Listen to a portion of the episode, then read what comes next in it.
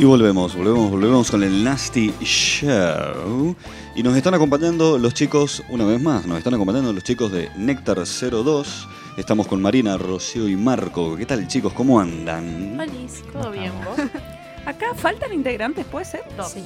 Claro, me pareció. El baterista Claro. y el bajista. Elías y Matías.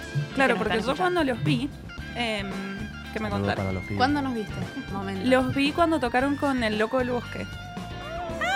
Ah, este- En el, en el Ah, verano. mira, en el verano, cuando éramos, ¿te acordás, vieja, cuando fuimos a tocar Después de la pandemia. en el verano cuando éramos felices. Primer toque de Néctar, 02. Ese, Después de la pandemia. Primer toque tuyo. De Néctar. bueno, ahí va. A esas son preguntas que tengo ganas de hacer. ¿Cómo se conocieron? ¿Cómo empieza Néctar 02? Uy, momento historia. Sí, me encanta. Eh, Storytelling. Corría el año. Ah, no, yo tenía. eh, tengo 18 años. Ay, Y, Una purreta. y corría eh, del año 2018, más o menos. Yo tenía. 11. Eh. Yo tenía 8. Eh, no, tenía 15, 16 años por ahí. Y había empezado a hacer mis propias canciones. Yo iba a una escuela de música. Y. Que la escuela de los niños cantores. Exacto. La única que hay, creo. La- sí, bueno. Entonces, eh, nada, ahí empecé a integrar la música en mí y dije, voy a escribir, a ver qué onda esto. Y empecé así y ya a finales de 2018 dije, bueno, quiero hacer un... Quiero ser yo con una banda atrás. Y, y empezó así y después como que se fue transformando y, y claramente se convirtió en una banda. Y yo dije, bueno, Porque vos al principio habías arrancado como proyecto solista. Claro, y, se fue como que empezaron todos a aportar, a integrar así, y dije, bueno, Bueno, te dejaste de- fluir. Dato de color, somos hermanas y dije, ¿Son hermanas? somos hermanas. Ay, somos mirá, hermanas. no son tan Ah, parecidas, no lo podría haber Gracias. Gracias, porque todo el mundo dice, de una, son, Son iguales. No, no, no. ¿En serio? Mira, lo dijeron de forma igual al Iguales. unísono, son re. Eso, pasa- lo siempre. Y son cantantes. Nos pasa mucho que, que nos ha pasado ya como tres veces en el último mes buenísimo eso. que de repente está haciendo algo, se queda callada, digo algo y me dice, era lo que estaba a punto de decir, pero literal las mismas palabras. o sea, literal, Empiezan así como tipo Annie, Holly. literal, y da mucho miedo. Pero no, no, no se ven. La verdad es que no siento que se vean parecidas. Ahora que las, me pongo a verlas, Dale, quizás dale, sí. no caigas en ese grupo. Quizás sí, pero no, No En el, en el- el choque inicial no, no, no diría Claro. que son hermanas. Está bien. Vos sos más grande. Sí. Vos, yo te he visto en la, en la Un Cuyo. Ay. Uy, momento. no, sí, no soy yo. Sí, sos vos. No, no, no. Sí, en uh. gráfico. No. No Ahí menos. En alguna materia te he visto o en la facultad en algún momento como... Bueno, ¿viste cómo es la FAD? Es como ¿Qué una... estudias? Eh, no, ya me recibí diseñadora industrial. ¿Quién podría? Qué pudiente. Y pero estuve ahí unos largos años ahí en esa Pudiendo. cárcel. Porque ser de lo Cárcel de ladrillo. es para siempre. Sí, te juro que sí. Nunca un eslogan mejor puesto. Sí, te juro, muy Claro, bien puesto. muy, muy literal. Pero muy doloroso. Bueno, entonces vos empezaste y en qué momento se, se incluyeron ambas como hermanas Em, bueno, a principios del 2000... en la banda, digo. Sí, por eso, a principios del 2019, por ahí, que empezamos a armar todo y a buscar músicos y qué sé yo, eh, ahí mi hermana me dijo, ¿querés que toque el teclado y te hago las segundas voces? La banda se hizo a partir de desconocidos. Siempre. Eh, Ah. Le hablamos a Mansa, decidimos que íbamos a cantar, o sea, Dora iba a hacer los coros y le iba a acompañar. Y fuimos a Mansa Música y dijimos, che, estamos buscando guitarrista, baterista y bajista. Perdón, eh, perdona, una pequeñísimo paréntesis. ¿Qué es Mansa Música? Mansa Música es una página de Instagram que se encarga de publicitar cosas de músicos mendocinos. Ah, ahí va, perfecto. Está. Em, y le mandamos un flyer que buscábamos esos músicos y nos habló un baterista, otro bajista y otro guitarrista. El baterista nunca apareció, el bajista se cambió ahora por el que es ahora el Mati y el guitarrista lo cambiamos dos veces. O sea, el Marco entró la hace un año. Y ahí se, cuando el Marco entró cambiamos el nombre a Néctar. Claro, porque en ese show que los vi, eh, Cambiamos el nombre. presentaban el, el nombre nuevo. Claro, teníamos otro nombre. ¿Cómo se llamaba antes? Frecuencia dominante. De una. Mejor no recordarlo. No, no, no, no, no, no, no es por No ahí, queremos- reina. No queremos recordarlo tanto. Estamos bien con Néctar. Y entonces, ¿ahora están armando algún disco, algún EP? ¿Cómo es la movida? Sí, estamos en pleno proceso de, de grabación de disco. Falta Casi- poco. Casi terminando. Terminando. Se está terminando. Hay un Terminando. 60-70% del disco hecho. 70, 80, 60-70. 60, Apa. 70. 75. Me parece que Ah. acá hay alguien más exigente. Claro. A ver qué, exigente con ¿qué el piensan tema. los demás. No, Para mí queda. está bien. es un buen Se acaban los trapos acá, imagínate. Sí, sí, queda. se prendía fuego la radio. Claro, a ver, vamos, pelense, pelense. Nos queda un día de grabación. Dos días de grabación. Un día de Un día de grabación. Bueno, Acá la, la mayoría está hablando. está bien, está bien. Bueno, me quedo Un día de grabación Claro. y listo, ya Y mezclar. mezcla. Que Mezcla, tarda también eso. Otra. Tanán. Master y bueno, a ponerse a hacer lo audiovisual y la otra movida. La idea es que en un mes salga algo. Ah, Dentro de Ah, un mes. como un ¿Ah, adelanto. sí? Ah, la tirada. La tirada. Un mes me parece mucho. Bueno, no importa. Después hablamos. Bueno, pero podríamos hacernos esa idea que como extremadamente mucho, en un mes vamos a estar viendo ya, vamos a estar teniendo la posibilidad de un álbum, unos cuantos videos, una No, un mes es gira. un montón. Pidiendo un montón. Está- Estamos. Les armaba el manager. Bueno, chicos, como que ustedes tienen que salir al aire. Lo explotaba, explotación Claro. infantiles acá aparte, No, Rodo. ya Y no- ya no hacía es la infantil. gran. Ya no es infantil, che. Claro, eh. Orgullosa de mis 18. Claro, no, eh, sería como lo que le pasó al. ¿Cómo se llama este pibe? El cantante. Pablo Londra. Pablo. Pablo Londra. Seríamos como un Big Leagues, pero no, no, no, nunca tan forro. Bueno, no sé. ¿Cómo que no sé? No, tenés que decir que no, no, Me vamos parece un montón todo lo que dijiste. Por eso. No te acompaño en el sentimiento. No, No, no. no, por eso digo que. Sacando no los llegar bueno, en- entonces niveles. en un mes un adelanto va a haber algo. Aunque sea un se viene. Se, Se, vienen, vienen cositas. Se vienen cosillas. se vienen cositas. No, bueno, y tocan prontamente. ¿Cuándo tocan? El sábado tocamos, pasado Este mañana. sábado. Este No. sábado. Eh, a las 7 de la tarde en Maldito Perro. ¿Están, ¿Tienen todo listo? ¿Cuándo tocaron por última vez? En Hace un mes. 16. Ah, no. ¿Fue en, ta- en Bueno. taberna? No, en Patagonia, Patagonia. acústico. Ajá, Ah, fue bien. hace. O sea, hace, Hace tres poquito. semanas. Están, están Menos. como aceitados. Claro, están activos. Sí, obvio. Ujú. Porque mm, es todo un tema. ¿Cómo, ¿Cómo llevan como el escenario? Porque cuando yo los vi, me encantó. Te remanejabas. Uh, pero estábamos Ah. re exaltadísimos porque era el primer toque después de toda la pandemia. O sea, Ah, estábamos claro. como lo vamos a dar todo Sí. y ese todo como que se Ah, nos fue. sí. El primer tema lo estábamos agitando. no Pero lo dieron todo igual. Lo agitaron fuerte. ¿Piensan en eso de las vestimentas? Porque estaban todos como mm, con una vestimenta en general así como escenográfica. Tenían todos chombas. Sí. Sí. En ese intentamos coordinar. Ah, No, el siguiente también. No, en la mayoría, en la mayoría como que hay un o Hay una estética. hay una estética Claro. especial o un color o algo que Tratamos de organizarnos. no es que cada uno cae como le pinta. que los unifique, aunque sea Sí, para sí. que se vean como una banda y no como personas. En Todavía no organizo que nos vamos a poner el sábado, por ejemplo, y me frustra Cadenas, un poco. Vos sos la encargada de la. Vos sos la encargada. Sí, ¿Te toca a vos esa parte? me toca a mí. Difícil. Sí. Difícil porque es difícil conseguirle ropas a todos que Lo- estén... No, lo bueno es que yo me acuerdo más o menos cuál es la ropa que tiene. O sea, la de mi hermana es la misma que la mía, Sí. le puedo prestar. Pero la de los chicos yo me la, me las acuerdo bastante, qué es lo que tiene. Y le digo, a ver, Eli, ponete esta bermuda. eh, vos, Claro. Marco, ponete esto. El Marco igual poco le digo, como que él sabe adaptarse a Tina.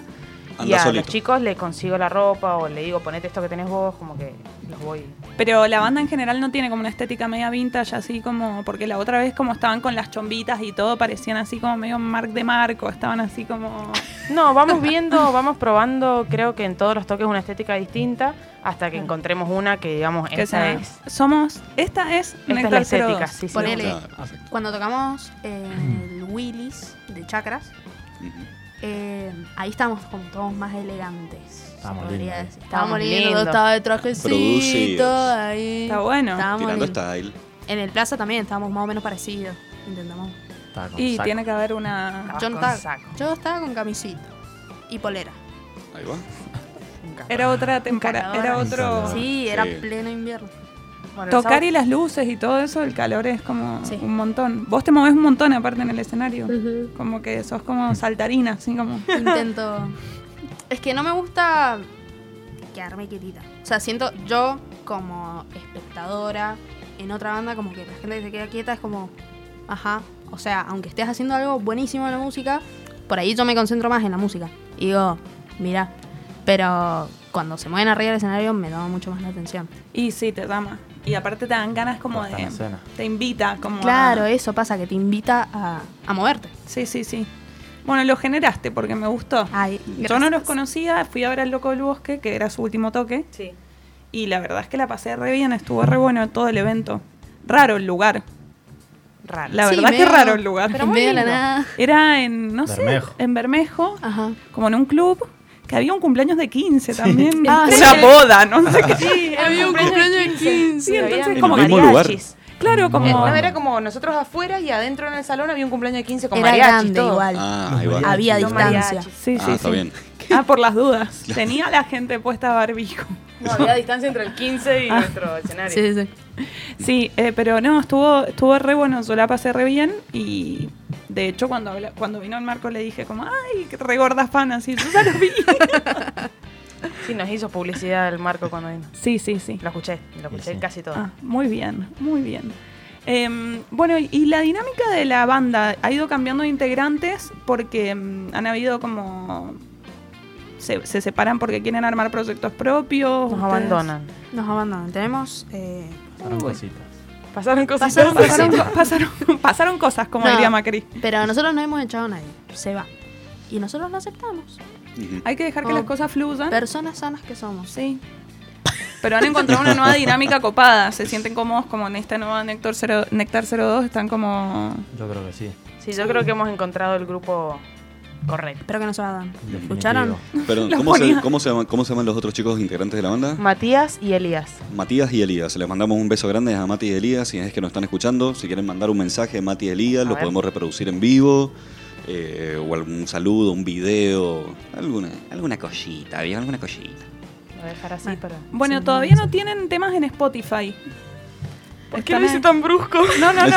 Porque mi pregunta... Sí, mi claro, pregu- no es como una, no fue una- ni- no sonó a pregunta, sonó como a. Bueno, ustedes no han subido una mierda. A la, a la edad que tienen, no tienen tema en Spotify, no, chicos. no, no, no quería decir eso. Mm. Digo, todavía no tienen temas en Spotify. Están como con este nuevo. Están esperando a sacar el disco con los temas para empezar a subir. Todavía no tienen material así Claro, grabado para subir. Esperando que terminen de estar los temas. Mm. Está todo y empezamos a tirar de a poco y después el disco. Lo bueno es que eso genera como una mística en la cual como que querés escuchar a la banda, anda a verla en vivo. Re larga la mística. Re larga. Re larga. Bueno, pero se va construyendo de a Pero poco se va también, construyendo la mística, es un proceso, Aparte, me gusta. a convengamos, ¿cuándo fue que la banda se concibió así? Que Como estamos Como hoy. Néctar, Como como ahora. ahora. claro, Un año. claro. Es- Claro. Pienso yo, no sé, quizá me equivoco, que en un año, eh, desde que se forma la banda, un año, empezar a ya tener un disco me parece un golazo. O sea, quizás yo manejo otros tiempos, pero me parece No, que sí, son procesos que se van, que se van construyendo, ¿no? Y que digo que está buenísimo cómo se van dando las cosas eh, y cómo se va construyendo la banda. Y ahora que tengo un disco, buenísimo, infernal. Aparte en el proceso, o sea, se sumó el Marco, su- tuvo que aprenderse los temas. El Marco tuvo que aprenderse los... Marco Ah. sin ese, no es Marcos. Sí, sí, nos lo recalcó a nosotros también. Eh, abrió los ojos y dijo, ¿cómo? Se sumó el Marco, Falta de respeto. se tuvo que aprender los temas, de ahí empezamos a producir y recién ahí, o sea, nos tardamos bastante en grabar, Ah. en empezar a grabar. Em, ¿Qué tan difícil es organizar a cinco personas? Un montón. ¿Sí? Para mí es bastante. Porque a nosotros tres nos cuesta. Uf, O sea, somos tres y ponernos de acuerdo para juntarnos a veces con la vida es como cuesta un montón. Me imagino cinco con una banda es como que debe ser. Sí, aparte, aparte estudiamos, algunos trabajan, entonces es como Claro. coordinar los horarios. eh, hemos logrado encontrar el sábado, que estamos todos libres, A media. Sábado a la mañana. Qué raro. Claro, sábado a la mañana. horrible, es horrible. Es horrible, pero es. Pero imagínate lo, lo mucho que queremos la Sí, banda me que estamos parece todos el sábado a la Claro. mañana. Alto compromiso. Exactamente. Alto compromiso, la verdad. Compromiso. Porque Yo llegué tarde este sábado. Sí, tuvo, tuvo su. Se siente muy su culpable. reto. Nosotros ya lo perdonamos, pero él siento que... te, Igual veo, me- te me veo sirve. con alma de, dil- de, de dealer. de líder iba a decir, También, pero eh. se me mezclaron las palabras. Está ¿Cómo tan te- cerca una letra de la otra, entre, entre líder y dealer. Está tan eh, cerca. La, líder lo- y dealer. la estaban esperando afuera. Tenés cara de dealer. Uy, me hiciste acordar que tengo que ir a llevar unas ventas. Ay, me bancan un toque, me están Se la daban la en cana. No, es que viste que mm, la dislexia, ¿vio? Sí, Claro, sí, sí. pero- Pero te veo con, con alma de líder ahí. Estás así como imponiendo jefa. Es respeto. apodada la jefa. ¿Ah, sí? Ahí va, Se picó acá se picó. Con la No, jefa. pero No, Espero no, que Es con brava, cariño. Es brava, es brava. con cariño. Rubia No, no. como Mirta Legrand. Mirta Le Legrand falta está- sentarse acá en la, en la donde estoy yo. Es más, correte. Mirta Legrand. Mirta Está, Legrand está está sentada en mi internada. lugar. Está internada. No, ¿Qué? Mirta ¿El Legrand qué? está internada porque tiene no sé qué cosa del corazón. Nasty primicias. Eh, ¿Cómo? no, No, hace- no, Me, Primicia, me mandaron un mensaje, primicia. habría que corroborarlo, me, me lo mandó mi mejor amiga, por favor corroboren esta Voy a información. buscar en Twitter. A ver. Pero, Sí, silencio. ¿Cómo fue? No, eh, me- ta- estábamos haciendo cosas en mi casa. Ay. De dealer. Ah, Estaba cortando. estábamos cortando. No, y me mandan un mensaje que estaba eh, Mirta Legrand está internada, y mi amiga me dice, ¿será el final? ¿Será el final? ¿Será el final de, ¿Será esta, el de esta final? No historia? podemos perder contra Inglaterra. Eu, el final Claro. de una era, si se muere Mirta Legrand, es un Sí, montón. Es un montón. Eh, tenía algo en el corazón, una no sé qué. Eh, da cualquier cosa igual. estamos pero si cerca. sobrevive, ya está. Sí. Mirta. Legrand, 94 años, fue internada en el sanatorio Mater Dei Mater de la ciudad autónoma de Buenos Aires a causa de una descompensación que sufrió en la mañana de este miércoles 30 de septiembre. Son Le colocaron dos stents Uy, y ah, están uh, eh, en excelente estado, entre Sí. comillas. ¿Qué es, ¿Qué es eso? Perdón. no sé. Excelente estado. excelente estado. Son como unos. res- Voy a ser muy básica en lo que Sí, voy sí, a explicar. sí. Son Nadie como, unos resortitos que te ponen en las venas y te las abre. Exactamente. Qué lindo. Listo, gracias. Qué linda Sobre todo a nivel del corazón, justamente. Claro. Pero jugada Mirta Legrand igual, ¿eh? Esperemos que Vamos, salga Mirta, igual. que se puede. Dale, Sí, Mirta. con esa, con esa intervención ganó 10 años más. Para mí es mentira Fuerzas. que tiene 94, para mí tiene muchos más. No. Bueno, Por lo menos tres más tiene que tener. Sí, Sí. pero los 100 no ha llegado porque No, no, sería, sería, una una, celebración. fiesta. claro, Olvídate, Claro. feriado La nacional. Todo. Ahora, la pregunta es, Hmm. ¿quién le gana a quién? ¿Mirta Legrand? ¿Quién gana en realidad? ¿Mirta Legrand o la reina de Inglaterra? Mirta. Porque Argentina siempre. Sí. Fuerzas por Mirta. Ahí se termina el ciclo ya de haberle ganado a Inglaterra de todas las Sería formas muy hermoso. El, el último duelo. O sea, Claro. Último. dejate la Malvina, yo me dejo a Mirta, papá. están todos los veteranos que Sí. Cancelado, Rey. Cancelado. canceladísimo, mi rey. Chao. Bueno, muchas gracias. Me, me gustó verlos, que los conocí lindo. Hasta luego, me van a pegar un tiro. Bueno, y voy yo. Bueno, para recordar ir cerrando, em, ¿cuándo es el toque? Este sábado 2 de octubre en Maldito Perro, 19 horas, tocamos con Bagging Box, que es el primer, con el to- primer toque de ellos. Ay, Y pueden comprar las entradas en el link que aparece en nuestro Instagram, arroba nectar02-bajo, o en taquilla allá en Maldito Perro el mismo día. hermoso. ¿Qué onda la capacidad? ¿Es grande? Yo la verdad es que hace mil años que no voy. 125 personas. Y se puede un poquito más también porque pueden abrir el otro sector. Bueno, Claro. bien, es una. Es un, está bueno, bastante gente. Hermoso, vi que estaban haciendo un sorteo en sus redes. Sí, También. ahora hay que ponerle me gusta a la publicación, etiquetar a dos amigos y doble chance si suben la publicación a las historias y nos etiquetan. Hermoso, voy a participar tan solo porque me gustaría pagar la entrada y ser contribuyente, pero voy a participar también porque sorteo gratis. bien, sí. Agradecemos Cositas. a los que paguen la entrada porque están pagando el disco. Claro. Claro. Nos están ayudando a que ustedes sean felices. La- la- Ah. El 100% de, de la plata de los toques va directamente al disco. Perfecto. Hermoso. Entonces voy a comprar la entrada, no voy a participar en el Puedes participar igual. Por las dudas. Te, te doy el permiso Claro, porque de nos onda. recibieron acá. Te dejo. La jefa, Claro. Solamente porque me estás dando el espacio de radio. exacto. Si no pagara plata. Y además, y claro, y además te lo está diciendo la jefa. Sí. Ojo, Ojo. ojo, el piojo. No es ¿eh? cualquiera. Ojo. Bueno, Rodo, ¿nos vamos a unos temitas? Nos vamos con un temita de los chicos de Néctar 02. eh, bueno, si es que podemos escucharlo. Vamos a escucharlo, después nos vamos a unos temitas y ya volvemos, gente. No se vayan, por favor, se los pido, no se vayan. Y volvemos una vez más con los Nasty People. Y en la mesa siguen los chicos de Nectar 02 que nos están acompañando. Por supuesto, nos estamos pasando un buen momento, me parece. Espero que le estén pasando bien, chicos, que estén disfrutando algo de esto que estamos intentando hacer. Está- hoy el programa está como fuera de control. Claro, está. Me gusta, me gusta. Es como que nadie sabe qué va a pasar. No, no, Todos. sí. Nunca mejor dicho, querida todo jefa. sorpresa. Exactamente. Es la jefa, ya Eh, quedó. Claro, si ella ya distinguió que acá nadie sabe lo que va a pasar, es porque es una jefa natural. Sí, Pero sí, qué sí. mejor que un programa tan espontáneo. Sí, sí. Claro, exactamente. Natural Chief. Totalmente. Bueno, y entonces, ¿qué, qué va a pasar ahora en las sorpresas? Sanan, En- sanan. En las sorpresas, ahora vamos a pasar a un momento muy particular y escúchenla. Ahí va.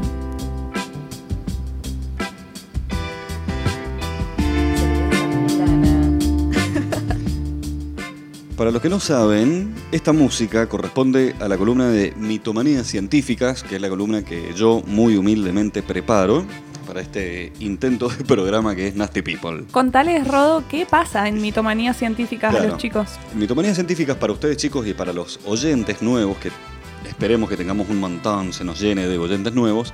Mitomanía Científica es una columna donde hablamos de mitos en el ámbito científico o de mitos que hay del saber popular, frases, eh, refranes y frases populares, básicamente. Y habíamos empezado la semana pasada con una pequeña mm, miniserie dentro de, dentro de la columna de Mitomanías Científicas, que son mitos de la fertilidad. La semana pasada habíamos hablado, seguramente habrán escuchado a modo de insulto o un meme diciendo, refiriéndose a alguna persona bastante lerda, decir, che, y ese fue el espermatozoide más rápido.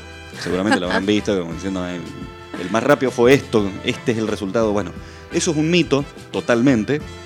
Y la gran mayoría de esos mitos que tienen que ver con la interpretación de que el espermatozoide es como la parte más activa de la fecundación, tiene que ver con muchas cuestiones que tienen del pasado. Y la columna de hoy vamos a hablar un poco de eso, de historias, si se quiere. Ahí lo voy a bajar un poquito más la columna. Historias del el conocimiento de la evolu- de- no de la evolución, perdón, sino de la fertilidad y la reproducción. Históricamente, algo que siempre maravilló a la humanidad es cómo surge la vida, de dónde surge, de dónde surgimos nosotros, de dónde surgió toda la vida. Y obviamente a los antiguos griegos fueron, de los que tenemos registro, fueron los que empezaron a hablar, filosofar de de dónde surge todo. Nuestro querido amigo Aristóteles, del cual tal vez más registros tenemos, dijo de que la vida estaba preformada. O sea, las mujeres, sobre todo nos, vamos a, vamos a focalizar más en el, en lo humano. Para Aristóteles, las mujeres ya tenían, de los hijos que iban a dar, ya estaban preformados en su útero. Ya estaban ahí formaditos.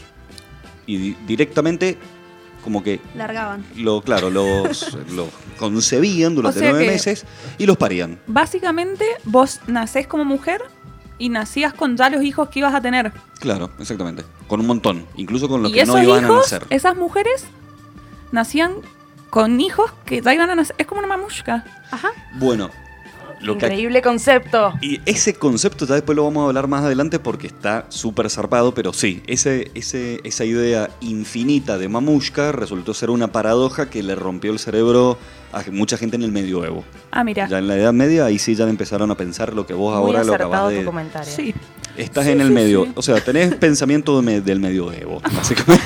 No, no, no era por ahí. No es por ahí, rey. No, no, qué triste, pero bueno, así es. Bueno, en aquel entonces, entonces Aristóteles y los griegos, y en la época clásica, predominaba esa idea, ¿no? Donde la forma, el humano, ya estaba preformado en, en la mujer. ¿Qué es lo que hacía el hombre? Entonces, Activarlo. claro, lo único que hacía era, vamos a hablarlo con la terminología correspondiente, introducía su pene, bla, bla, bla, eyaculaba, y la eyaculación no era más que como un líquido... Polvo mágico, así. Claro, Como que apretaba el botón de prender la luz. así. Exactamente, algo que ya estaba formado, simplemente le daba el... Le eh, tiraba, como- le tiraba El la ya, chispa. es así, hoy. Claro, como una cierta Brillitos. vitalidad, una cierta vitalidad Así como que el meme del chabón para- de la sal. Ajá. Claro, como el salt babe, pero Así. bueno, en vez de sal, Otras cosas. semen. Semen. Salmon. Semen. Bueno, después llegamos a la época del medioevo, eh, Edad Media, donde justamente siguió con esa misma idea, esa misma concepción de que la, la mujer tenía todo lo todo adentro, ya venía como en viento en popa. Listo. La cuestión es que algunos detractores de esa idea preformista decían, no, pero pará, ¿cómo puede ser que si una mujer cuando nace ya tiene en sí misma todos los huevos y lo- todas las, eh, más que nada, lo, todas las, las personas o los humanos que puede dar a luz, eso significa que si una mujer está embarazada, ese, eh, ese pequeño bebé que se le está formando, si es mujer, ya tiene todo Bebés. adentro y ese bebé a su vez todo Tiene- adentro y eso así, Y bla, así bla, bla. explotaron. Es increíble eh, la imagen mental igual. Claro. Entonces eso se propuso como una paradoja para decir, loco, no, no es por acá. O sea, esta idea no va más. Y ahí nació el No es por ahí rey. Claro. No es por ahí rey, le dijeron al rey de aquel entonces, pero como ese rey, bueno, no, era el rey, sino que dentro del ámbito eclesiástico, el ámbito religioso, dijeron, "Ah, me encanta esta idea.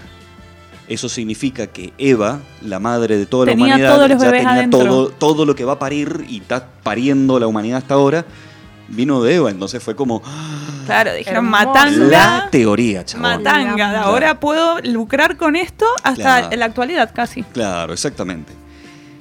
Así que bueno, dentro del preformismo, eh, Así se llama la, mm, la cuestión. claro, la teoría de que de la teoría del desarrollo, sería. claro, Ajá. teoría del desarrollo, ya obsoleta esa teoría que concibe que el humano o el, eh, o el- dentro o el de- ser vivo ya está ya está formado, no desarrollado, pero ya está formado en el interior de, los órganos reproductivos de su madre, en este caso. La cosa es la siguiente.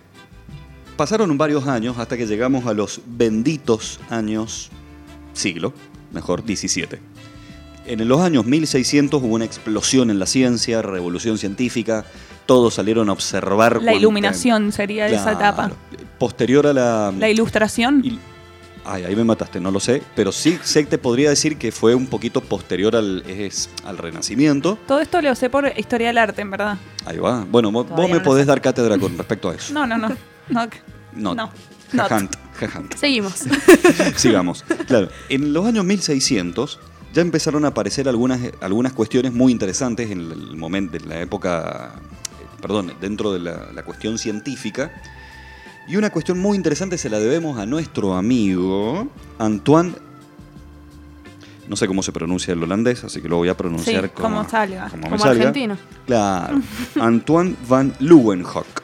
O mejor dicho, Antonio González. Antonio, Siendo argentino. con- Antonio, hijo de Lucas. Claro. Exactamente. Antoine von Leeuwenhoek fue el creador, no creador, pero uno de los más grandes reconocidas, personas reconocidas en la creación, desarrollo de, la micro- de los microscopios. Allá en el año 1600, la gente usaba, eh, con- construían telescopios ¿no? con lentes para poder ver a grandes distancias y miraban todos hacia el cielo. Y hubo algunos que dijeron, che, ¿y si hacemos lo mismo pero para abajo, para la Tierra? Y ahí encontraron universos Claro. recontra locos. Uno de ellos fue nuestro amigo Van Leeuwenhoek, que entre esas diseñó su propio microscopio, se puso a observar boludeces de todo tipo y en una dijo, che, a ver qué pasa con el agua. Puso agua y encontró un universo de animáculos, de bichitos, de esto, aquello. Hizo una descripción con dibujo de todo lo que veía, maravillado. Este hombre lo envió a la Royal Society de Londres, Sociedad Real de Ciencia, la academia más prestigiosa en aquel entonces. Y los tipos de la Real Society, cuando leen el informe de Antoine, Anton van Leeuwenhoek, todos, absolutamente todos, empezaron a rascar la barbilla y dijeron, Ah, te sale muy bien la imitación. claro. Sí, porque yo estuve en esa época. claro, en Científico, una- no lo entendería. Estudió exactamente cómo se mueven los dedos en la barbilla. Claro, Es una materia que les dan. Claro, ¿Cómo pensar de barbilla. ideas? Barbida 3. Dentro, bueno, Barbilla 3 es el, tercer trabajo práctico, re difícil, eh, de la materia cómo pensar. Bueno, eh, volviendo al Leeuwenhoek, descubrió esas cuestiones, lo manda a la Royal Society, la Royal Society dice, che, esto me parece muy fantasioso. ¿Qué onda con que el agua tiene bichos? Che, ven- vení vos, Robert Hooke, era un tipo que se encargaba de reproducir los experimentos que la gente le mandaba a la Royal Society. Ujú. Entonces la Royal Society dice, che, mira, fíjate si este tipo reproduce lo que este tipo dice, a ver si es real. Lo hace, lo descubre lo mismo, y todos se vuelven locos. Explosión de saberes. Claro. Lo llaman a este tipo de Balloonhawk y le dicen, che, vení, participa, sé parte, le ofrecen ser parte de la Royal Society. La primera persona hasta ese entonces que no tenía formación académica, laburador en realidad, Anton nunca estudió nada. Eh, y después, un tiempo, al año siguiente de que pasó eso, en 1677, ocurre algo que cambia todo. Van Leeuwenhoek recibe un informe de un estudiante suyo que dijo que en un microscopio de la invención de Van Leeuwenhoek, el tipo este puso semen de un paciente que tenía gonorrea Ah, y observó en ese semen un montón de animáculos. Espermatozoides. Ahora espermatozoides. En aquel entonces, Dijo. animáculos. Con el diario del lunes. Claro. Con el diario. ¿Qué es lo que dijo este, este estudiante? Dijo que su pensamiento era como en aquel entonces predominaba mucho la, la generación espontánea. La generación espontánea sostenía que material putrefacto podía dar lugar a vida. ¿no? Entonces este tipo dijo, bueno, si a este tipo se le está pudriendo el pene, El pito, sí. el pene, entonces seguramente debe tener un animáculo. Entonces dijo, bueno, producto de Va la gonorrea, vida. claro, producto de la gonorrea, es que vemos estos, estos animáculos que giran en grandes cantidades, a grandes velocidades por todos lados. Se lo informa Leeuwenhoek, Van Leeuwenhoek recibe este informe y dice, epa, epa, epa. Pero ¿qué pasa si lo hacemos con una persona sana? San.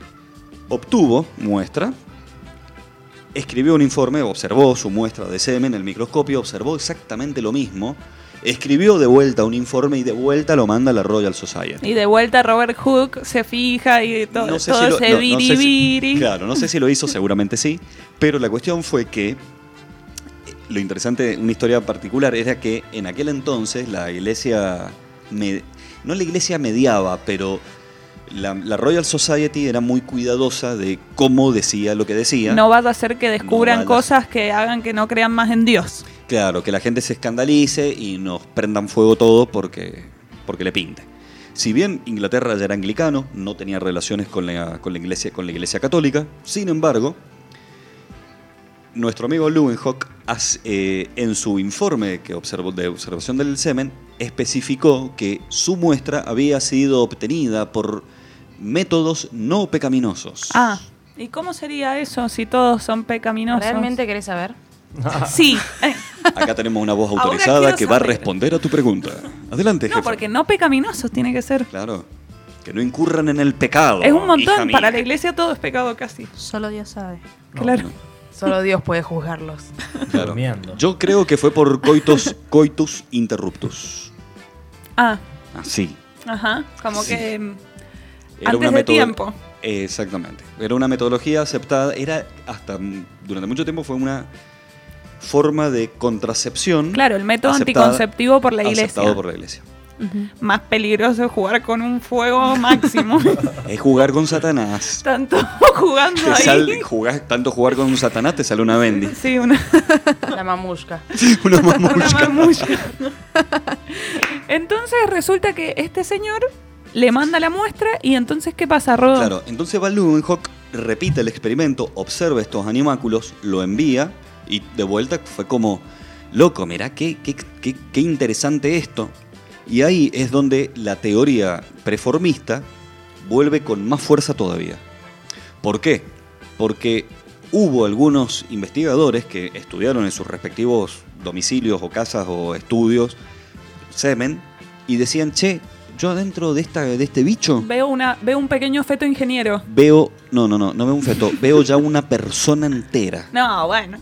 He aquí la semilla. Ya la semilla que antes estaba en la mujer, ahora no, pasa a ser el hombre, San. ¿no? Antes la, mu- la mujer era la semilla, simplemente que el hombre era le daba el aliento vital.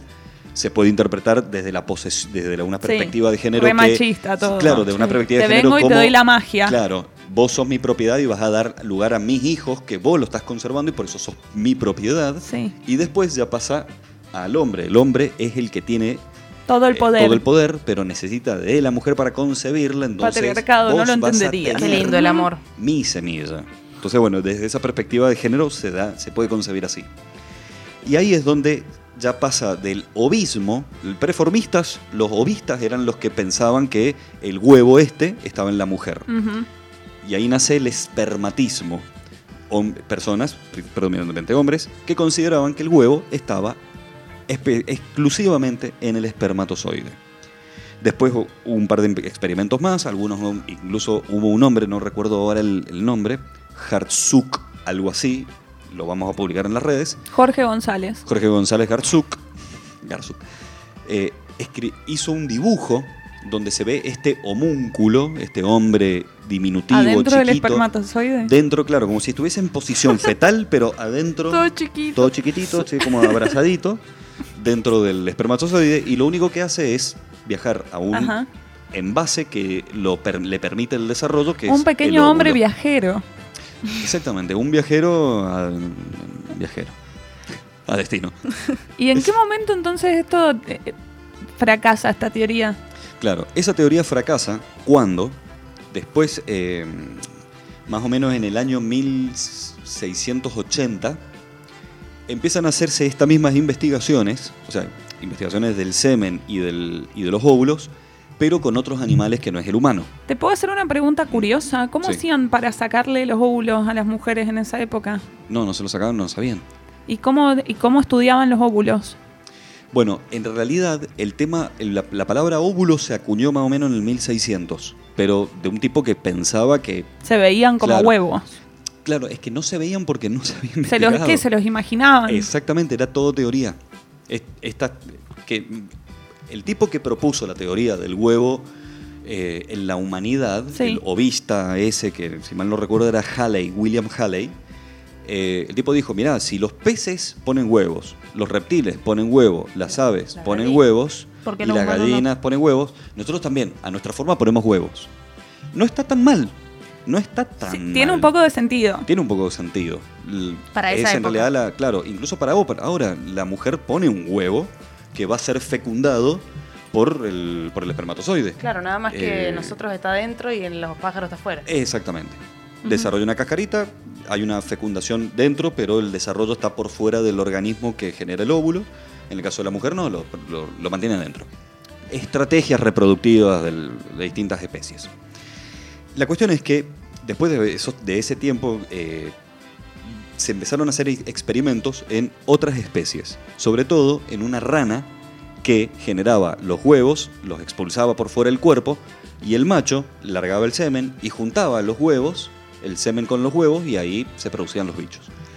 Eso que ocurría en la naturaleza lo hizo un tipo a nivel experimental en un laboratorio y se puso a investigar y dijo, a ver cómo se genera todo, loco.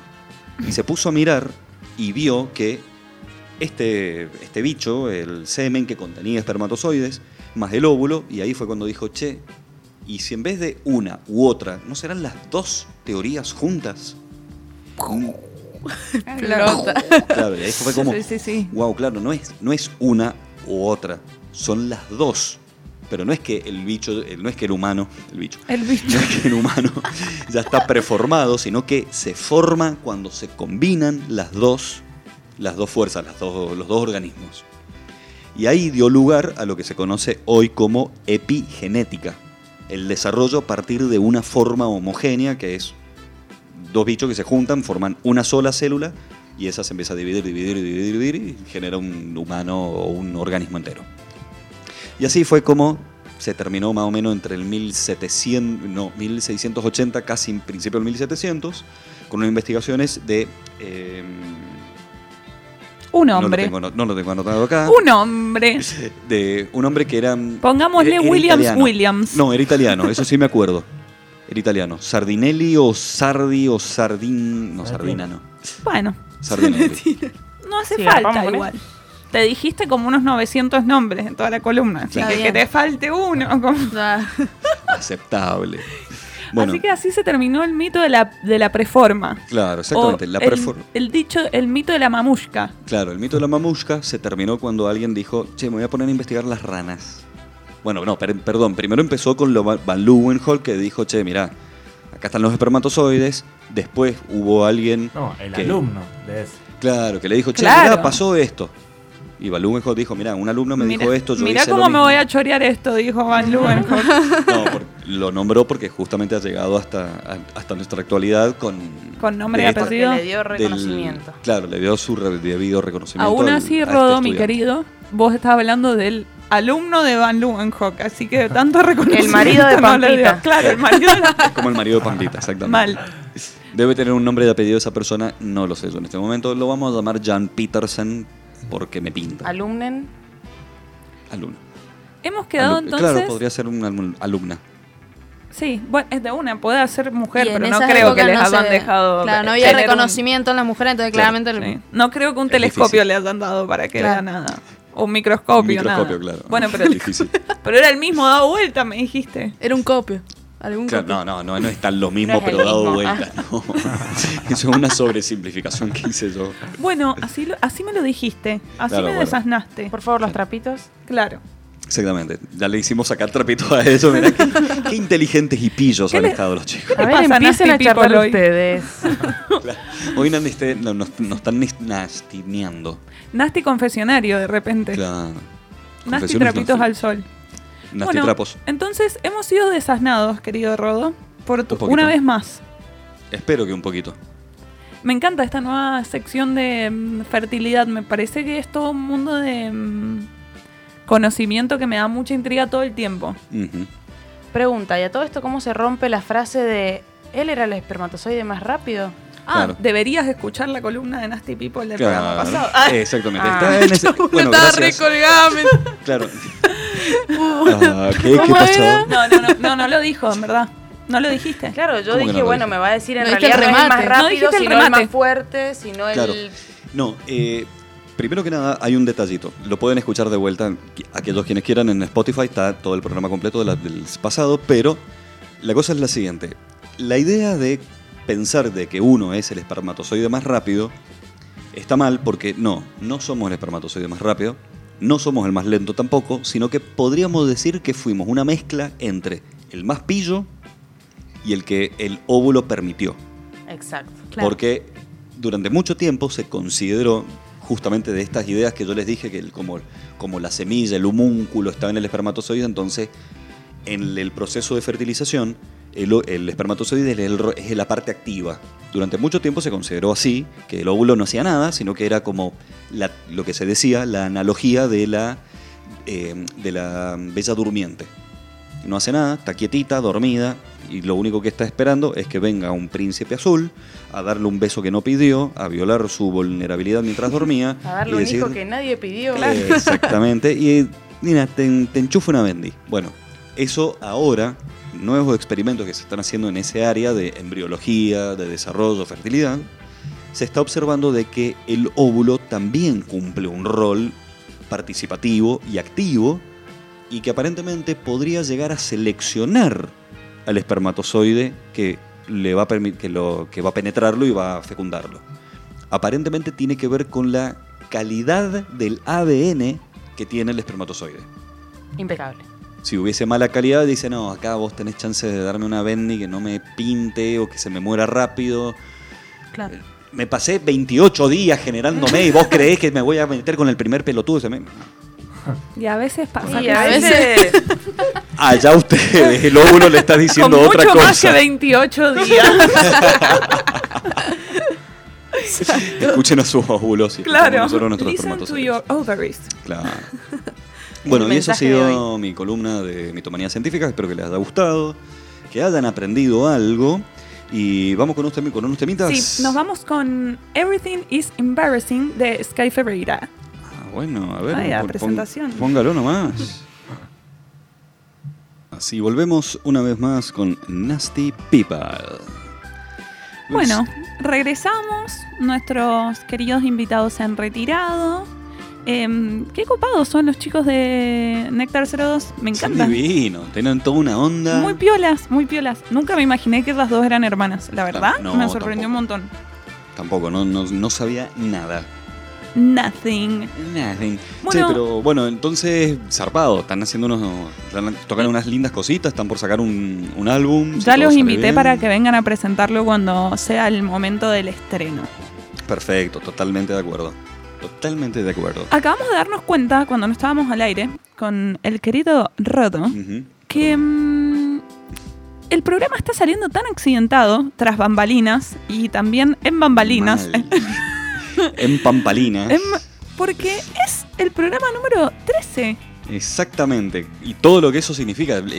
¿Qué número? El 13. ¿Qué número? Y todas las supersticiones del 13. ¿Vos sabías que hay en Estados Unidos ciertos eh, edificios que no tienen el piso 13? Exactamente, que no se lo nombra. Me parece un montón, porque aparte existe físicamente el 13. Sí, quieras o Esa- no, te ese ha sido siempre como el cuando veo el, lo- el ascensor y de repente no está el 13. Pero, bro, o sea, 1, 2, 3, el 13 va a existir de Claro, todas ¿qué maneras. Número, ¿Qué número es si no es el 13? ¿14? Claro, pasa directamente del 12 al 14. Claro, o sea que. oh, ¿No lo has notado? ¿Alguna vez lo has visto, esto que te estoy diciendo? mm, o sea, no, porque no, no he ido a Estados Unidos, pero. Ah, perdón, perdón. Pero White people with big problems. No, Yo pero puede ser en otro... privada. Ay, lo siento, Cris Morena. Yo vi a Cris Morena. Em, Eh, no, pero bueno, no sé, acá en Argentina cómo se se usa. Se- se- Acá se le la pone el 13. superstición es martes 13, no viernes 13 como en Estados Unidos. Eh, martes 13 no te cases ni te embarques. Sí, lo escucha. Pero, Ro señora. Muy. Pero de todas maneras, eh, me parece que no es casualidad. Yo soy súper supersticiosa con un montón de cosas. Yo paso la sal. Yo, yo, yo. Empezó. Empezó la Lady Yo. He dicho de vuelta a su lugar. No, em, la sal la apoyo antes de pasarla. Ah, mira, qué, claro, qué, mm, qué pequeños Details. eh, details tenés así o pequeños usos que tienen que ver con la Em. creencia popular, con esas cuestiones así. Cuando hago un brindis, eh, hago que todos se miren a los ojos. Y con la mano Ese- izquierda. Claro, como todo eso. Sí, yo también, también. el que no apoya no foda, también, ese también. ¿Cómo? ¿Qué? ¿Qué? ¿No ¿Qué? lo conocías? ¿Qué? Como No. que cuando brindas, eh, como que cuando brindas tenés que mirar a los ojos y después, antes de tomar, apoyás y tomás. Ah, Porque el que no apoya no folla, es así. está bien. El que no apoya el brindis. No, claro. Yo pensé que era una cosa así como Pero diferente. es un el que no juego de apoya no palabras, foda. Digo, mi bro. Claro, bueno, ¿cómo voy a ir a- que voy a ir mirando en la calle? Digo, nada, le apoyo porque, no, porque si no, no follo. Era un Por violador. eso, claro, digo, no, contextualizame ese apodo. ¿Apodo de qué? Ay, me acabo de bien. manchar la remera. Ay, mi jeta. Sí. Bueno. Pero bueno, Yo, espera, otro detalle. Yo Sí. lo reconozco. Yo, y es una yo, yo. estupidez, pero lo reconozco. Contradictorio como puede sonar, lo reconozco. Si voy caminando por una calle y veo una escalera, no paso por debajo de ella. vos sos científico, vos no deberías sé. estar en esta. Lo sé, pero no paso por debajo de ella. Si está la gente de la luz, por ejemplo, que ponen unas escaleras para llegar a una casa o algo por el estilo, no paso por debajo de ella. ¿Qué onda con los gatos negros? No, a lo mejor los amo. Yo también. Sí, Em, el ajo también lo como un montón, me ¿Qué hay? ¿Algo con el ajo? No, era para los vampiros eso. Bueno, pero... No, no era eso. Bueno, pero viste, los vampiros mm, son como... Tienen mala, sang- mala suerte. Son vampiros. Porque, le- porque nacieron mal parados, así. Se Claro, murieron mal mal, parados. Em, no sé cuáles, cuáles otras supersticiones hay, creo que hay un montón. Sí, debe haber un montón. Bueno, Pero el de la sal es el más conocido. Y hay la gente que se pasa la mano, este también, pero este no lo hago. Pero si vos te pasás la sal de mano en mano sin apoyarla, tenés que agarrar y tirar con la mano izquierda sal para atrás. Ah, ¿cómo era eso? Eso está en la, en la película Tonto y Retonto. Eh, Ah, mira, no, no me acuerdo de esa parte. Pero Sí. sí, si vos te pasás la sal sin apoyarla, Ah, tenés que tirar para un cancelar la mala suerte, Ah, tenés que agarrar y con la mano izquierda tirar Ah. sal por tu hombro izquierdo, así ah, en la mano izquierda yo lo sabía el derecho, sobre el hombro derecho. Ah, bueno, viste cómo son estas creencias populares, Claro, no hay mucha no. eh, base empírica ni bueno, científica. claro, o para la mala suerte, tocarte una teta izquierda o un, testículo izquierdo. Ay, hablando de cosas. Uy, mira, quizás era Hablando eso. de tetas. Hablando de testículos, no. Ah, em, hoy estaba cruzando de mi trabajo, de mi casa al trabajo, que siempre cruzo los semáforos. diagonalmente por, claro, y diagonalmente por la Plaza de Independencia, Bien. y había un pequeño niño colorado que en un momento muy chiquito, Mm. corte medio chucky, el mismo pelo, adelante mío. Y al principio pensé, viste, que los tiñen mucho a los niños a veces ahora como de rubio y... Bueno, viste que se usa el pelo teñido. Sí, siempre. Hay niños, hay niños con pelo teñido. ¿En serio? Bueno, nunca me. eh, No, no me suena lógico, pero. Pero pasa. raro. Pasa porque quieren Oh. verse como, como, como Claro. sus ídolos. Claro, parí un rubio. Mira, soy una grosa. No, no, no. Los O niños grosso. tienen ganas de verse como Messi en su Ah, momento lo- cuando tenía el pelo rubio o como Ah, personas que ven pará, con ¿niños pelo de, rubio. de niños de cuánto estamos hablando? Niños, no tan 10 años. Es Ah. un niño eso. Sí, es un niño. Pero este niño no era tan no era tan grande, era un niño que debe haber tenido 3, 4 años. Dije, qué raro, no debe. Dije. "Mm, sería medio raro que este niño esté teñido. Me acerqué, era un niño súper colorado del tamaño del tamaño real de Chucky. O sea, como que así medio Chucky. Claro. Muy tierno su carita, pero dije, no voy a hacer mala leche, no me voy a tocar nada. Dije, no me toco ni la teta Ah, izquierda. No dije, no voy a hacer nada por, la ver- mala claro, suerte. por ver un colorado. Claro, por el colorado. Dije, si este niño es un niño, es más inocente, no se merece que la gente ande tocándose adelante de él sus miembros, ¿me no, entendés? obvio. Pobre niño. Y la madre que también estaba ahí, dije como, todo, todo de mal gusto. Y quizás, esa, quizás por ahí también viene nuestra mala suerte. ¿quién ¿Eso pasó sabe? hoy? Eso pasó hoy. Uh, 13, un coloradito.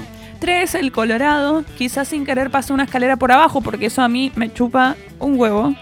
Así que. Me engualichaste el programa. Me engualichaste. Me engualichaste, gua- No. dice. Ah, hay que hacer un círculo de sal. ¿Vos crees en esos gualichos también? Yo he escuchado cosas muy, muy, muy, muy estrambóticas. La cruz de sal o el círculo de sal con el cuchillo clavado al medio para que no llueva. Eso lo he escuchado, sí.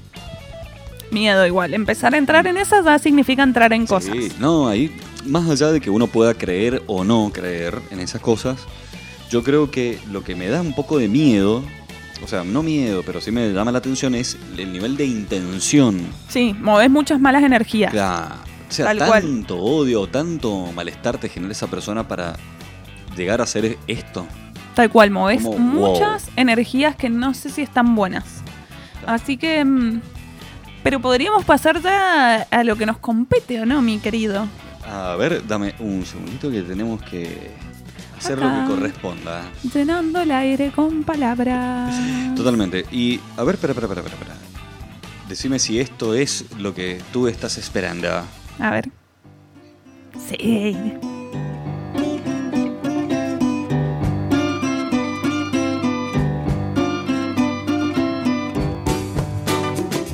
Esa musiquita Ahí vamos.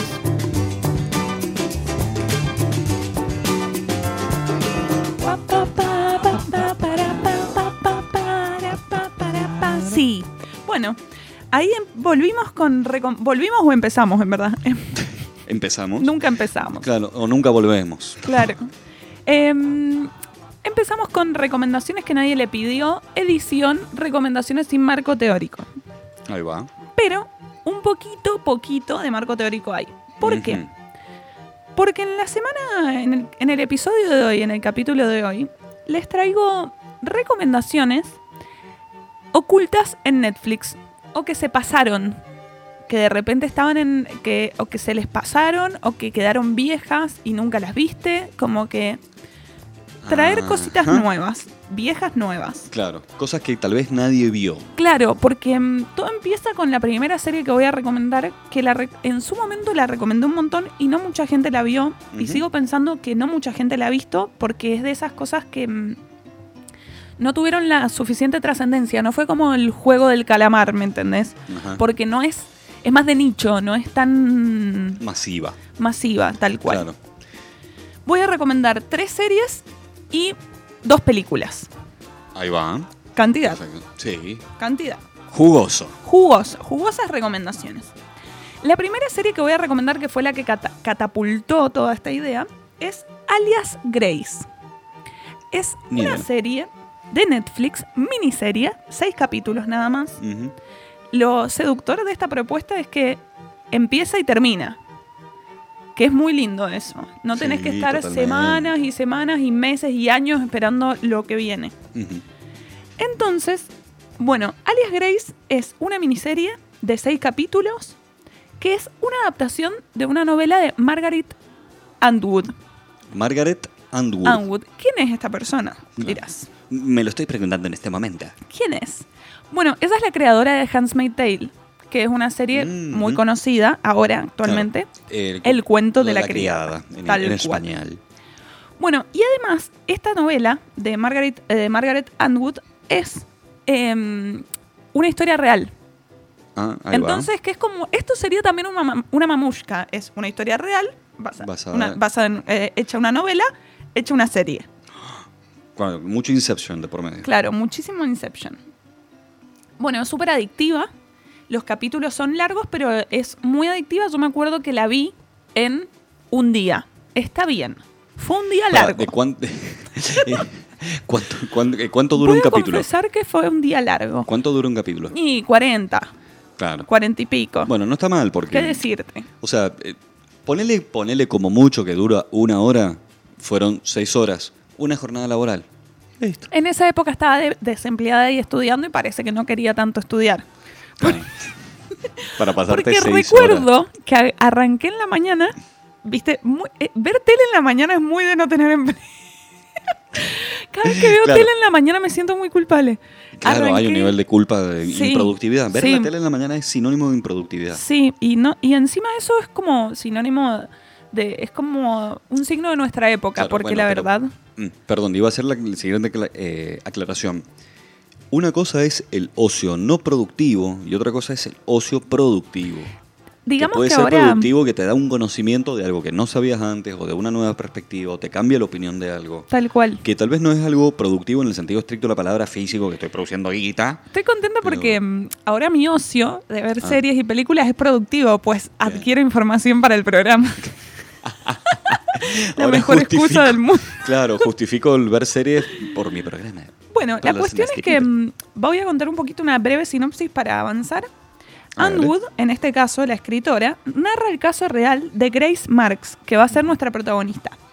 Una inmigrante irlandesa que llega a Canadá en el siglo XIX y a los 16 años de edad de Grace Marks es condenada por la muerte, es condenada y encarcelada Uh, por la muerte, por el asesinato y la muerte de la ama de llaves de la casa en la que trabajaba ella como criada, como empleada. Ella ahí vuelve a retomar Bien. el concepto de la criadita. Eh, vemos en la serie que ella- Grace usa una cofia muy parecida a la de ujú. Handmaid's Tale, todo. O sea, la, Margaret ya venía con el run run claro, ahí. de- venía, venía rumiando la cuestión de, la- de las criadas, ¿no? y lo que tiene en- muy parecido a la serie de, de Handmaid's Tale, porque claramente el libro debe tener más o menos lo mismo, es que la protagonista nos cuenta su historia en primera persona. Ah, ahí va. Nosotros escuchamos como la voz en off que nos permite como acceder de alguna manera a los pensamientos, los cuales, los pensamientos de la, de la protagonista, los cuales se contradicen en ocasiones con sus acciones. Ajá, Ahí hay como un... Como que lo que ves y lo que ella dice no es lo mismo, no se conecta. Claro, y hay, una incongruencia ahí. Claro, y con sus pensamientos ella hace una crítica a la sociedad y a la situación que tiene la mujer en esa época. También muy parecido a Handmaid's Tale. Bien, ¿en qué época estaba ambientada más En el o menos? siglo XIX. Siglo XIX, 1800, ahí va. Así que esa sería alias Grace. Se comete un crimen, ella está encarcelada y todo un tema de la sociedad, la época, las criadas, todo muy interesante. ¿Es de suspenso? Sí, Bien. es así como Thriller.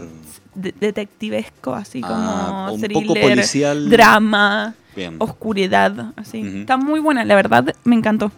Bien. Esa no la he visto tantas personas y Es- la verdad y que está en Netflix, ¿no? Sí, Sí. dijiste que era de Netflix. Sí, está en Netflix. Todas estas son no está bien, las, estas dos que voy a nombrar son las tres series son de Netflix, producidas por Netflix para Netflix, todas. Ujú. ¿no?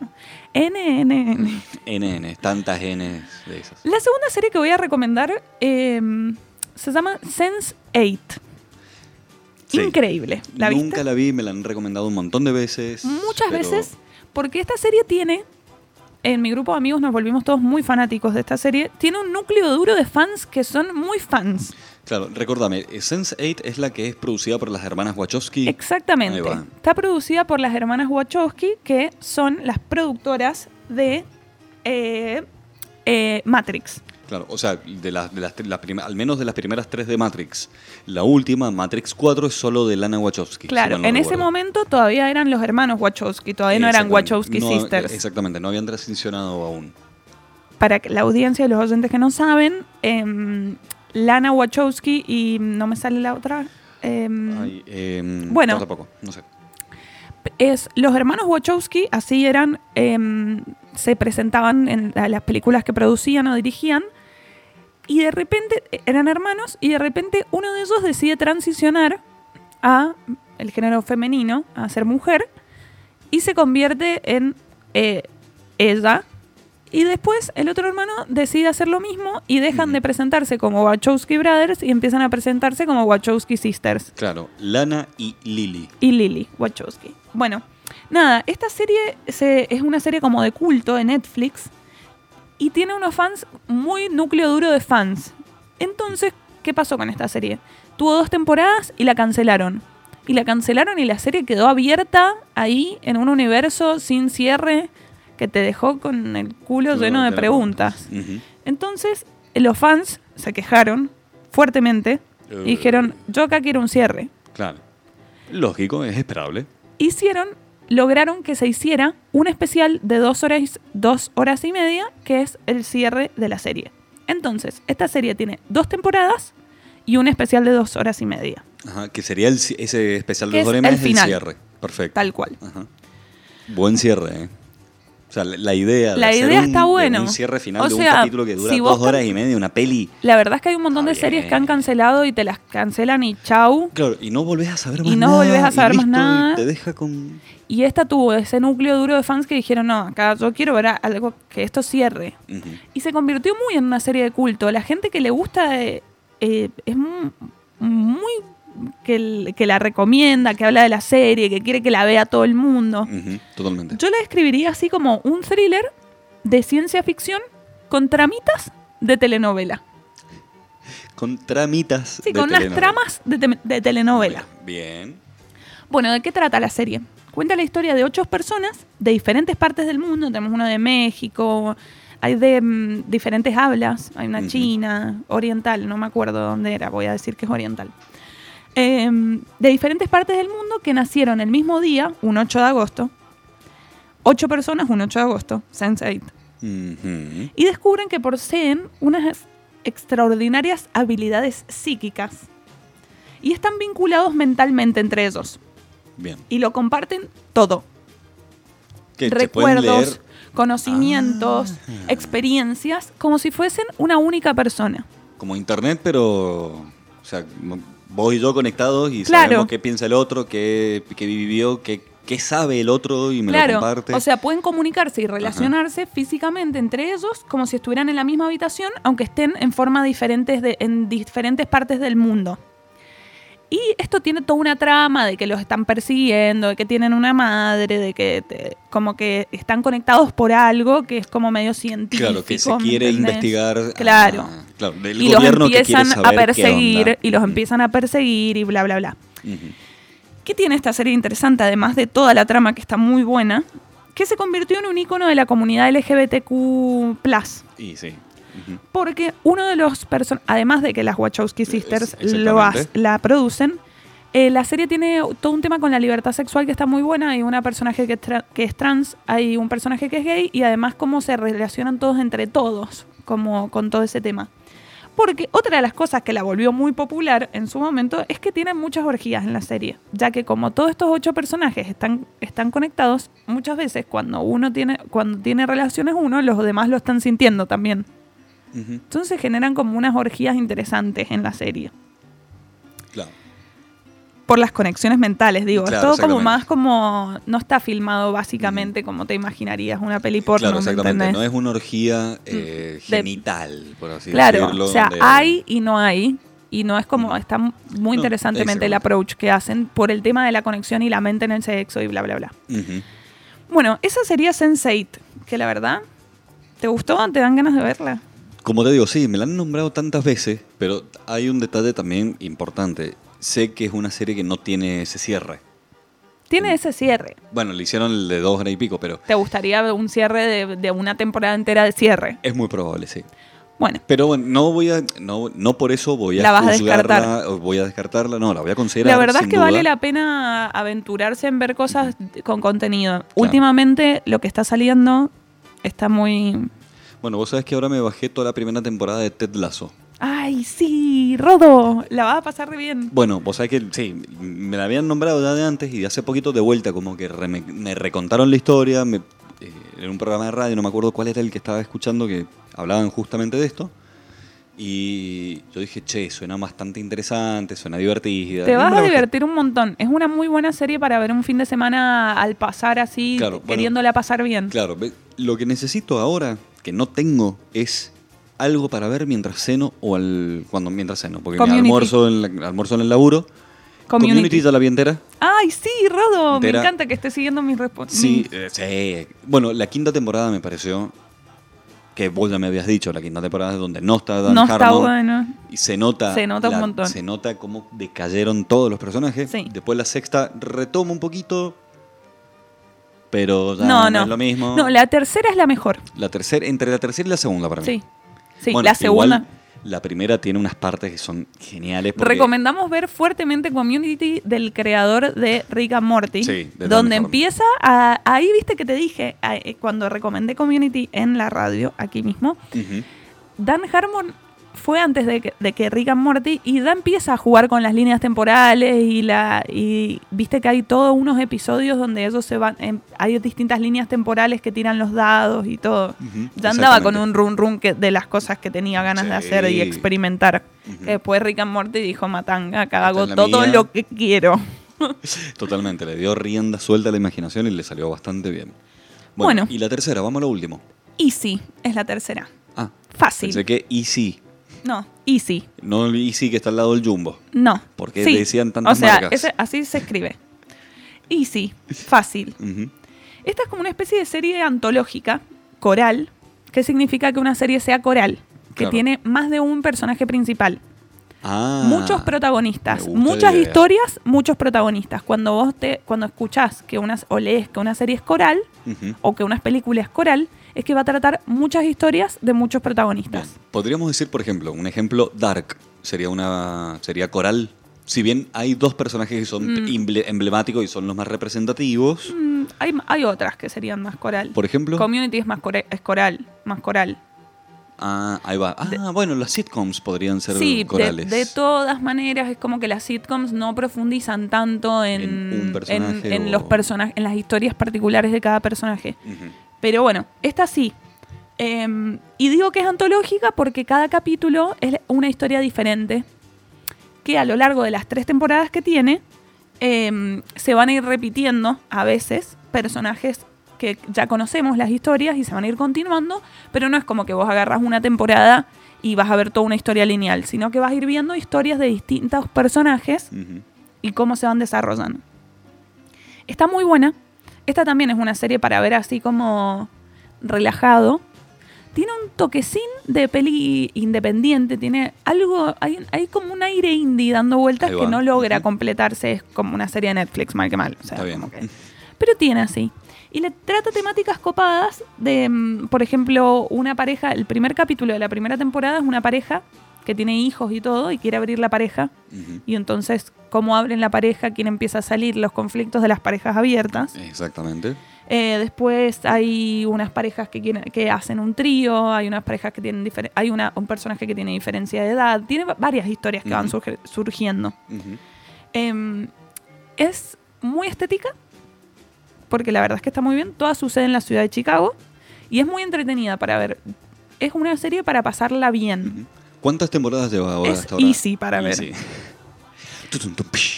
Lleva tres temporadas y hace rato que lleva tres temporadas, no sé si va a tener más, pero de todas maneras no hace falta. Porque es como, al ser una serie antológica y así coral, es como que no, te, no, te, no es como que decís, ay, necesito ver más, me dejaron con la intriga. No, Ah, bien. te leíste unos cuentos y se terminaron esos cuentos y podés seguir No cocinando. te da síndrome de abstinencia. No, de hecho esta serie le- se la debería recomendar al Rodri, que la pasa muy mal con las series esas, que son así tan Tan- tan con- y hace gesto como de, tan de- así de- como apasionado. que tienen cliffhangers que le dirían eh, exacto. Bueno, esta es la serie de El juego del calamar. todo el tiempo. Insoportable. No, eh, ¿viste cuando uno te das cuenta y decís, qué hijo de su madre, qué cliffhanger, pero qué bien hecho? Me doy cuenta que es un cliffhanger. Son totalmente Sí, sí. abiertos. Soy con muy eso. obvia para hacerlo. Claro, no me molesta ser tan obvio, pero lo que juegan es, mira qué lindo que te lo estoy haciendo. Bueno, Vos bien. vas a saber que es un cliffhanger todo el tiempo. Pero, Pero qué cuando lo decís, mirá qué bien que lo estoy haciendo. Entonces quedás ahí como, ah, Bueno, está bien.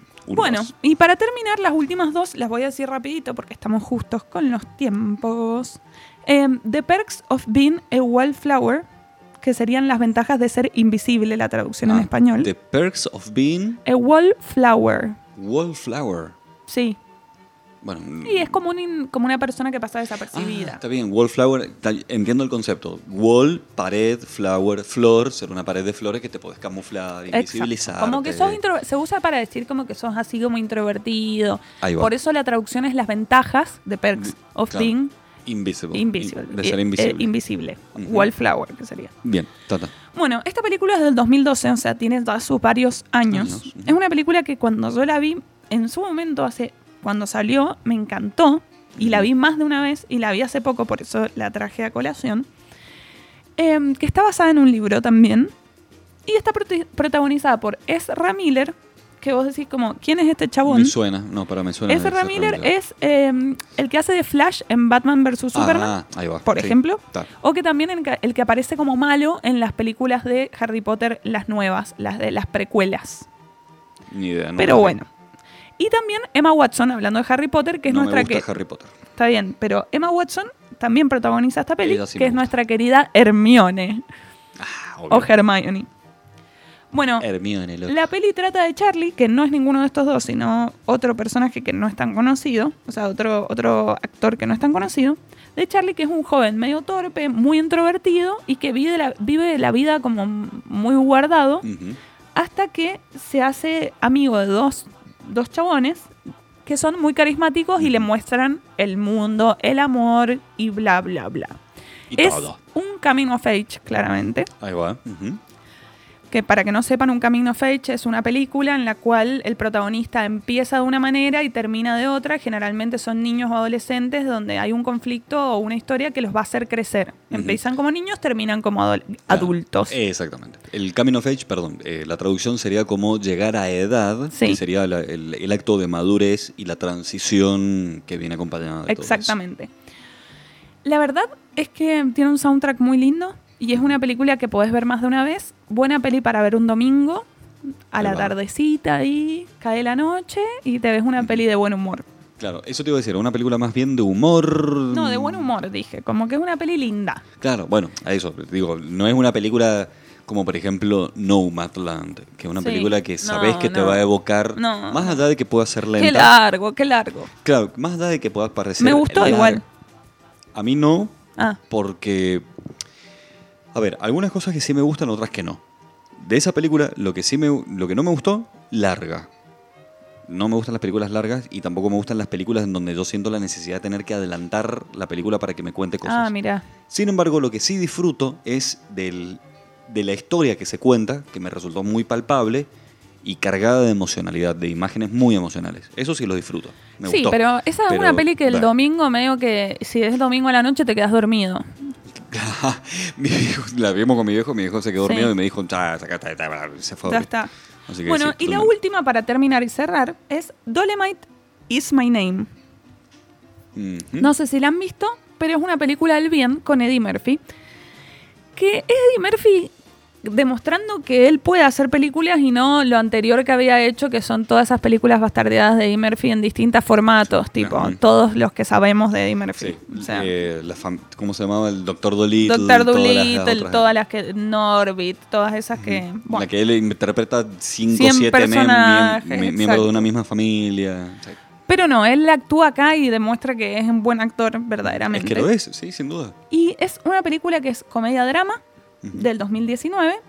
Y el datito es que está escrita, los guionistas de esta película son los guionistas de American Crime Story, Big Eyes, muchas biografías muy bien relatadas, porque justamente esta es una película basada en la historia de un- en una historia real, es una biopic. Ahí va.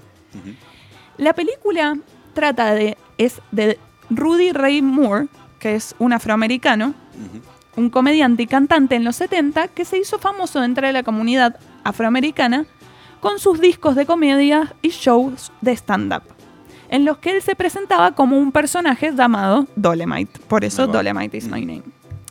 que es un proxeneta que cuenta historias subidas de tono en sus stand-ups y en sus discos de comedia. Acuérdate que antes podía. Bueno, acá también se vendían cassettes con, Sí. con chistes. Sí, bueno, lo. el- Cachogaray. El Cachogaray, eh, el otro, el, ¿cómo se llamaba? El. Ah, el que contaba historias, que era cuen- más cuentista que, con, que contador de chistes. No sé, me mataste. Bueno, Lelutier también. Bueno, la cuestión es que la película toma tema, eh, toca también, pero no de forma moralista ni nada, temas de racismo, de, mm, de representación en el cine, de diversidad, que están buenos, pero no de forma moralista, así como te bajo una línea así, sino como comedia al bien. pasar. Bien. Además, en la peli esta, que también es interesante como datito cholulo, aparece Chris Rock, Snoop Dogg, como Chris Robinson, que es Darryl de The Office. Como ahí va. muchos actores afroamericanos que son recontra conocidos, que la vas a estar viendo la película y vas, ah, ese. Ah, ese ah, no lo vi ese". acá. claro.